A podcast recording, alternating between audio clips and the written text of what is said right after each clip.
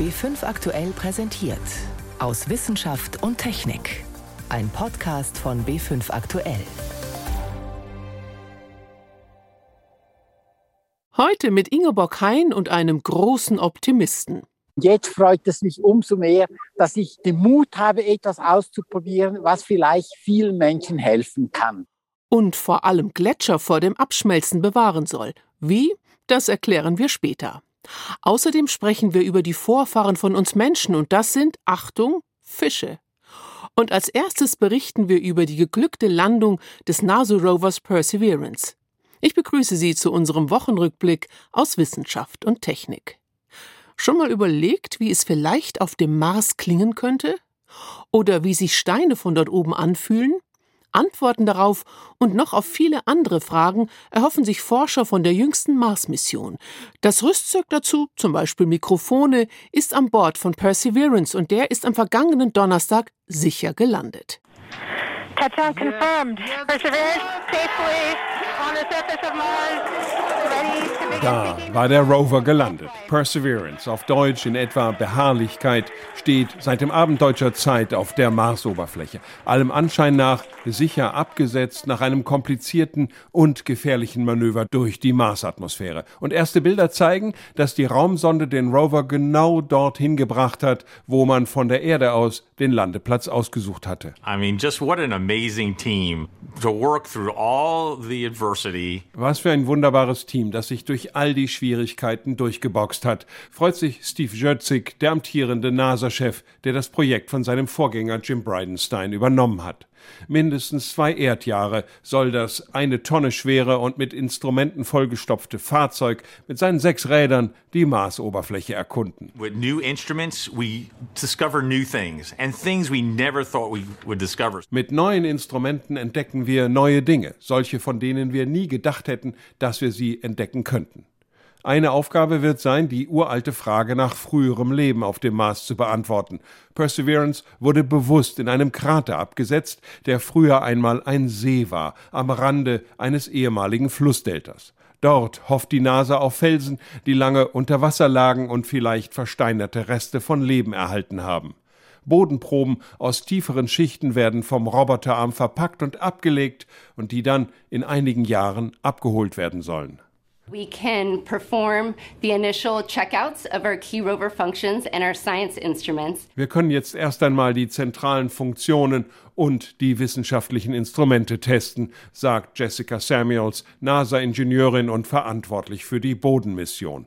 Rund um die Uhr, in mehreren Schichten werden die Teams für und mit dem Rover arbeiten, sagt sie, mit einer besonderen Herausforderung. The rover wakes up at the same time every day, but on Earth that's 40 minutes later. So the team is going to be shifting our work schedule by 40 minutes. Der Rover wacht jeden Tag zur selben Zeit auf dem Mars auf. Auf der Erde ist das immer 40 Minuten später. Und so verschiebt sich die Schicht in den nächsten Wochen jeden Tag um 40 Minuten. Einfach, weil ein Marstag 40 Minuten länger dauert. Eine echte Neuheit verantwortet Mimi Ong den ersten Helikopter auf einem anderen Planeten. In Zukunft könnten solche Fluggeräte den Rovern den Weg zeigen und vor allem unzugängliche Regionen erkunden. Arthur Landwehr über die geglückte Landung des NASA-Rovers Perseverance auf dem Mars. Jetzt heißt es abwarten, was er alles liefert und vor allem, was spätere Missionen von dort oben vielleicht alles mitbringen. An die 200.000 Gletscher gibt es weltweit. Aber durch die Klimaerwärmung sind sie allesamt gefährdet und verlieren kontinuierlich an Masse. Bis Ende des Jahrhunderts werden viele sogar ganz verschwunden sein. Oder vielleicht doch nicht? Ein Schweizer Gletscherforscher jedenfalls will sich mit diesen düsteren Aussichten nicht abfinden und hält mit einer spektakulären Idee dagegen. In dieser Woche hat er sie in passender Kulisse im Engadin vorgestellt. Jan Kerkhoff berichtet. Frierend steht ein Reporter im Schnee auf dem Morteratsch-Gletscher in der Schweiz auf über 2000 Meter Höhe und befragt den Gletscherforscher Felix Keller. Die seltsame Szene wird per Kamera live übertragen bei einer Online-Pressekonferenz. Während der Reporter wegen der Kälte verkrampft, ist Felix Keller bester Laune. Er präsentiert heute seine neue Testanlage. Mit ihr will er nichts Geringeres als die Gletscher vor dem Schmelzen retten. Jetzt freut es mich umso mehr, dass ich den Mut habe, etwas auszuprobieren, was vielleicht vielen Menschen helfen kann. Felix Keller plant, den Morteratsch-Gletscher künstlich zu beschneien. Wenn auch nicht mit Schneekanonen, sondern ohne Strom, also klimaneutral. Dennoch klingt seine Idee einigermaßen skurril. Da geht es darum, dass wir eine Schneeleitung direkt an zwei Tragseilen aufhängen. Diese Tragseile können bis zu einem Kilometer lang werden und insgesamt 150 Schneidüsen aufnehmen.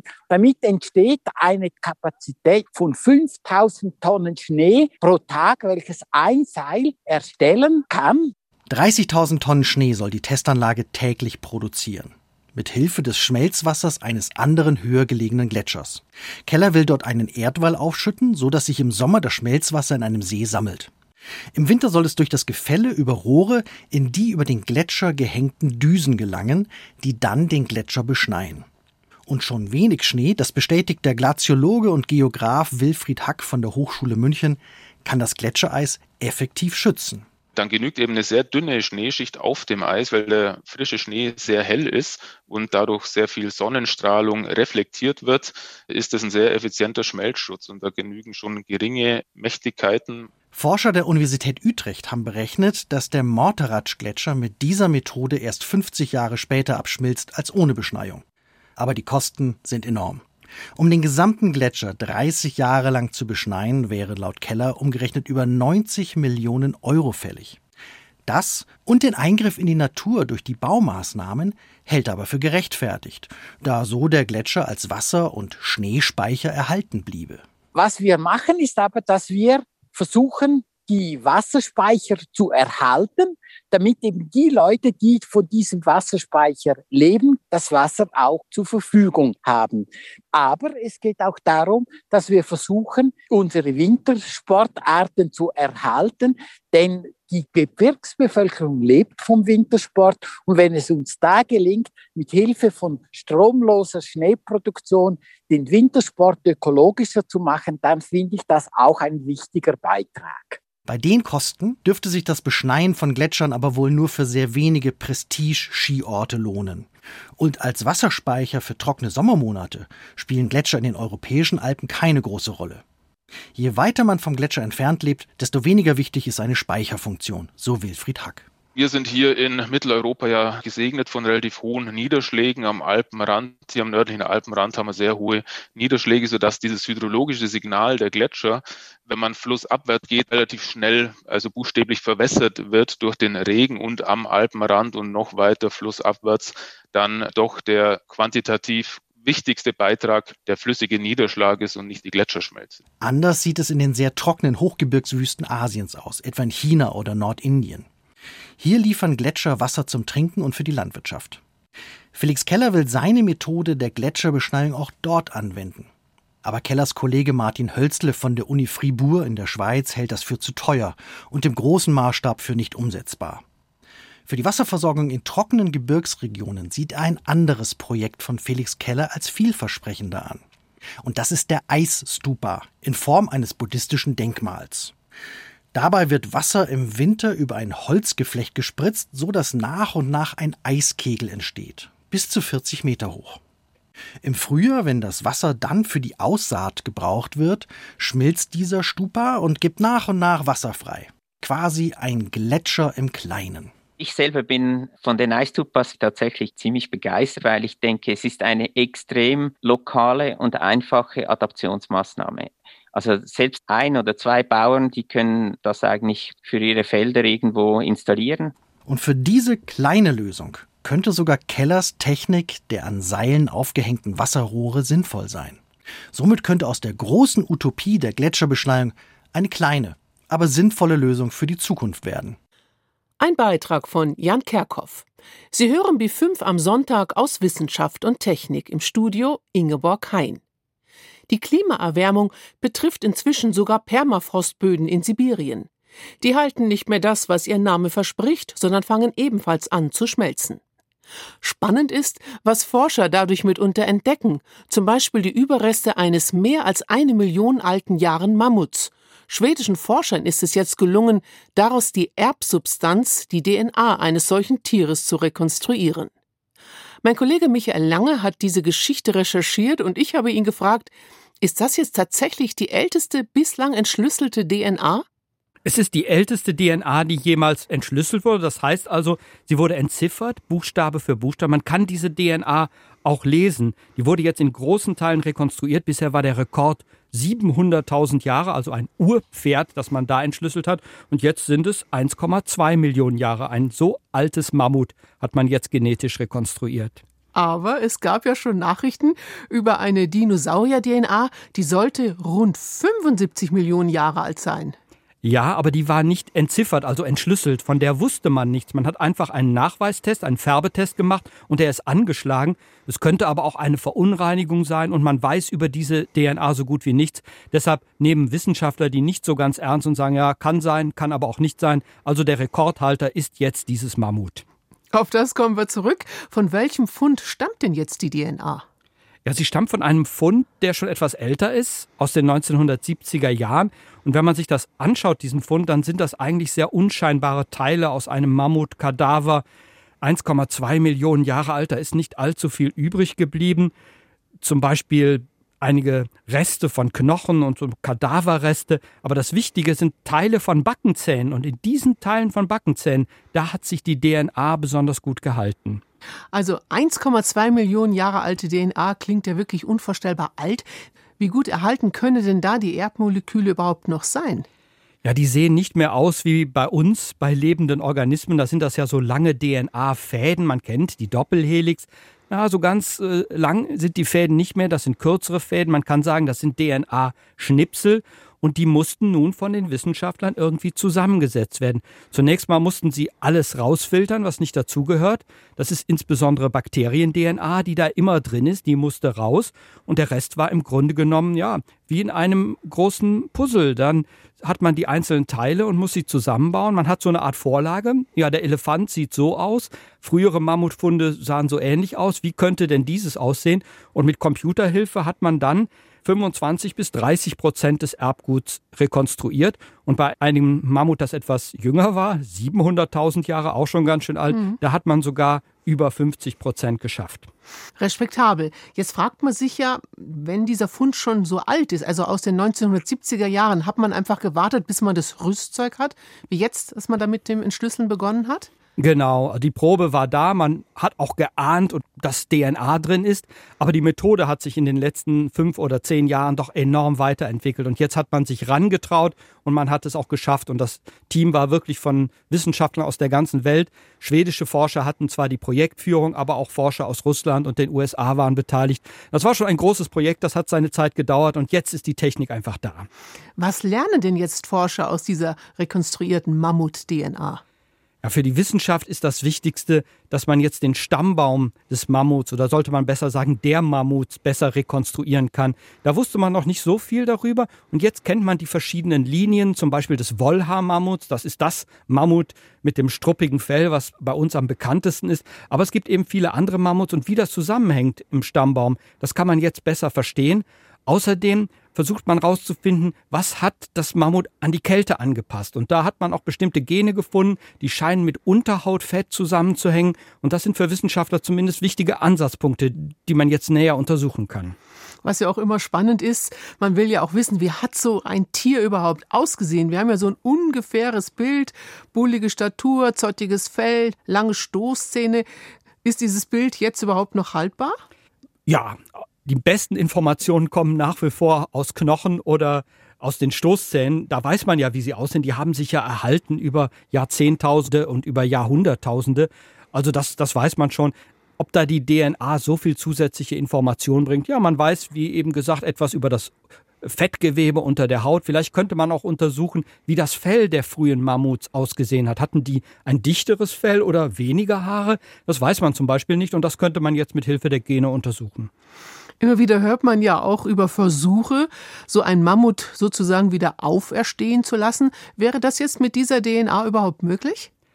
Also es wäre möglich. Der Weg direkt über das Klonen, den hat man ja zunächst versucht in Südkorea, in Japan, der ist im Grunde gescheitert. Und jetzt kann man versuchen, eine Elefanten-DNA so zu verändern, dass sie aussieht wie eine Mammut-DNA. Und da gibt es auch Experimente in den USA zu. Allerdings sind diese Experimente bisher auch so auf halber Strecke stehen geblieben. Man kann da zwar einzelne Gene so verändern, dass eine Elefantenzelle ähnlich aussieht wie eine Mammutzelle, aber daraus ein Mammut zu konstruieren, das ist doch schwieriger als gedacht. Aber wird denn an solchen Versuchen überhaupt noch geforscht? Also soviel ich weiß, liegen diese Projekte zurzeit alle auf Eis. Das heißt, man wartet jetzt, bis die Methodik weiter verbessert wird. Aber die Experimente zeigen, es könnte möglich sein. Aber in den nächsten Jahren wird es ganz sicher nicht passieren. Ist denn jetzt mit dieser 1,2 Millionen Jahre alten DNA eine Schallgrenze erreicht? Ja, die Schallgrenze ist zumindest nahe und das nicht aus technischen Gründen. Die Wissenschaftler sagen 1,5 oder 2 Millionen Jahre alte DNA, die könnte man auch entschlüsseln. Aber das Problem ist, es gibt keine Regionen, wo so lange Dauerfrost herrscht, also die Permafrostböden in Ostsibirien, von dort stammen ja die Mammuts, die sind einfach einzigartig und die haben etwa zwei Millionen Jahre lang gefroren und mehr geht eben nicht, weil man keine Region hat, wo noch länger Permafrostbedingungen herrschten. Einschätzungen von Michael Lange waren das. Bleiben wir noch ein wenig in der Urzeit und schauen rund 400 Millionen Jahre zurück zu unseren menschlichen Vorfahren und dazu zählen Fische. Ja, sie haben auf den ersten Blick wirklich so gar nichts mit uns Menschen gemeinsam, aber das täuscht. Irgendwann hatten sie vom Wasser genug und haben sich ans Land gewagt. Und nicht weniger erstaunlich, bis heute gibt es Fische, die den damaligen ersten Landgängern ähnlich sind. Das sind Lungenfische und Quastenflosser. Und ihre DNA erlaubt Rückschlüsse auf die Urviecher von früher. Renate L. An einem Bach oder See vor rund 400 Millionen Jahren. Ein Fisch steckt seinen Kopf aus dem Wasser, schlängelt sich ans Ufer, stemmt sich auf seine Vorderflossen, findet etwas zu fressen, schnappt aber schon bald nach Luft und verschwindet wieder im Wasser. So ungefähr kann man sich wohl die frühen Landgänge besonders innovativer Fische vorstellen, den Vorläufern aller Wirbeltiere, vom Elefanten bis zum Kolibri und einschließlich der Menschen. Diese Pioniere sind längst ausgestorben, aber ein paar Verwandte gibt es bis heute die Lungenfische im Süßwasser und den 1938 auf einem Fischmarkt entdeckten Quastenflosser im Meer. Den Evolutionsbiologen Axel Meyer von der Universität Konstanz begeistern diese Fische schon lange. Ich bin eigentlich so ein Fischjunge, der schon als Schüler viele Aquarien hatte und, und, Fische mochte. Und für mich ist das irgendwo ein Jugendtraum, dieses Genom zu sequenzieren, weil ich als Schüler ein Buch gelesen habe, wo es um den Quastenflosser geht. Schon 1987 habe ich damit angefangen und ich habe 1990 meine erste äh, Publikation darüber geschrieben, ob nun der Quastenflosser oder der Lungenfisch näher verwandt ist mit uns. Und das war damals mit sehr kleinen Datensätzen. Seitdem hat mich diese Frage nicht losgelassen, was man aus dem Genom dieser Tiere ablesen kann über die evolutionäre Geschichte unserer Fischvorfahren. Wie sie von Wasser zu Landbewohnern wurden. Doch lange Zeit mangelte es an Gendaten, weil diese urtümlichen Tiere ein extrem großes Genom haben, fast 15 mal größer als das des Menschen. Erst seit kurzem gibt es Technologien, mit denen man ein solches Riesengenom korrekt entziffern kann. Jetzt liegt das Ergebnis vor und zeigt, Lungenfische sind tatsächlich die nächsten Fischverwandten der Menschen. Und es zeigt, wie sich die Herausforderungen des Landlebens im Erbgut dieser Fische abzeichnen. Das Grundprinzip ist natürlich, dass die Evolution nicht zielgerichtet arbeitet. Es geht nicht darum, immer perfekter oder einem auf ein bestimmtes Ziel hin zu evolvieren, weil die Organismen ja in jeder Generation überleben müssen. Es gab nicht das Ziel, komplett an Land zu leben, aber es hatte Vorteile. Im Wasser gab es vor 400 Billionen Jahren Fressfeinde, an Land aber noch nicht. Dafür gab es an Land schon Insekten, Schnecken und anderes Kleingetier, das sich als Beute eignete. Erst entdeckten wagemutige Fische, dass sie kurz an Land überleben konnten. Und dann gelang es ihnen immer besser. Irgendwann konnte der erste von ihnen Duftmoleküle in der Luft wahrnehmen und damit Beute finden und dann auch immer öfter erwischen, weil seine Flossen ein kleines bisschen beinähnlicher ausgefallen waren, so dass sich der Fisch schneller fortbewegen konnte. Wichtig war natürlich auch die Entwicklung einer einfachen Lunge, um an Land atmen zu können, und einer Haut, die nicht austrocknet. Aber wenn diese Evolution nicht zielgerichtet abläuft, wie kommt es dann zu solchen Innovationen? Durch Fehler, sagt Axel Meyer, manchmal entsteht bei der Zellteilung ein Gen doppelt. Und das hat den Vorteil, dass eine Kopie eines Gens die ursprüngliche Funktion ausführen kann und das zweite Gen dann sozusagen frei ist, Mutationen anzusammeln und damit dann die Funktion zu ändern. Und das ist also ein typischer Weg, wie die Evolution neue Wege beschreitet. Und deshalb schauen wir auch nach, wie groß sind bestimmte Genfamilien geworden, weil uns das einen Hinweis darauf gibt, zum Beispiel bei diesen Genfamilien, die fürs Riechen von luftigen Stoffen sozusagen verantwortlich sind. Da kann man dann sehen, diese Genfamilie ist größer geworden als bei den Fischen, die im Wasser geblieben sind. Und das gibt uns einen Hinweis darauf, dass dies ein evolutionärer Schritt war, der es den, den Lungenfischen ermöglicht hat, durch diese Duplikation etwas Neues zu tun. Nimmt die Größe einer Genfamilie zu, zeigt das, hier entwickeln sich wichtige Fähigkeiten, die den Tieren einen evolutionären Vorteil verschaffen. Die Genanalyse zeigt aber auch, wie früh manche Entwicklungen schon begonnen haben, zum Beispiel die unserer Hände und Füße.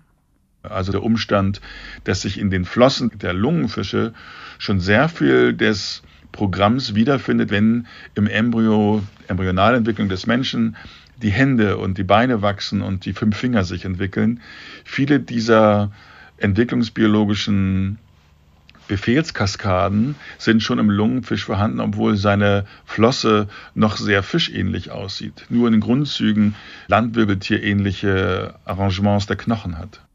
Die Gene für den Bauplan neuartiger Gliedmaßen sind schon da, aber aus den Flossen werden nur nach und nach Beine als schrittweise Anpassung an immer ausgedehntere Landgänge.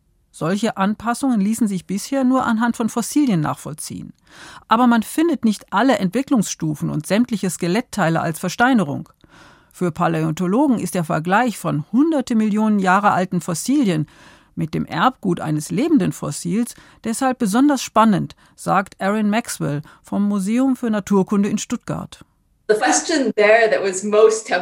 Ich finde besonders spannend, was in der Studie steht über das Zeitfenster, in dem die Größe des Genoms am stärksten zugenommen hat. Diese Zeit ist in unserer Sammlung gut dokumentiert und die Größe des Genoms zeigt sich an Fossilien indirekt durch die Größe der Knochenzellen. Es wird faszinierend sein, sich das anzuschauen. Und es gibt auch Schädelknochen, die Teile der Genanalyse bestätigen können. Die Entwicklung des Geruchssinns, also der Fähigkeit, in der Luft statt im Wasser zu riechen, verändert eine bestimmte Gehirnregion. Und diese Region hinterlässt einen Abdruck am Schädelknochen, den man wohl untersuchen kann. Was man als Landlebewesen können muss, Luft atmen, riechen, laufen, das war schon vor 400 Millionen Jahren im Erbgut von Fischen angelegt, die sich nur kurz an Land wagten. Das zeigen die Analysen ihrer heute noch lebenden Verwandten, der Lungenfische. Und sie zeigen, dass die Lungenfische unsere nächsten noch lebenden Fischverwandten sind. Was für eine Entwicklung, als manche Fische an Land gegangen sind. Damit endet für heute aus Wissenschaft und Technik. Am Mikrofon Ingeborg Hein.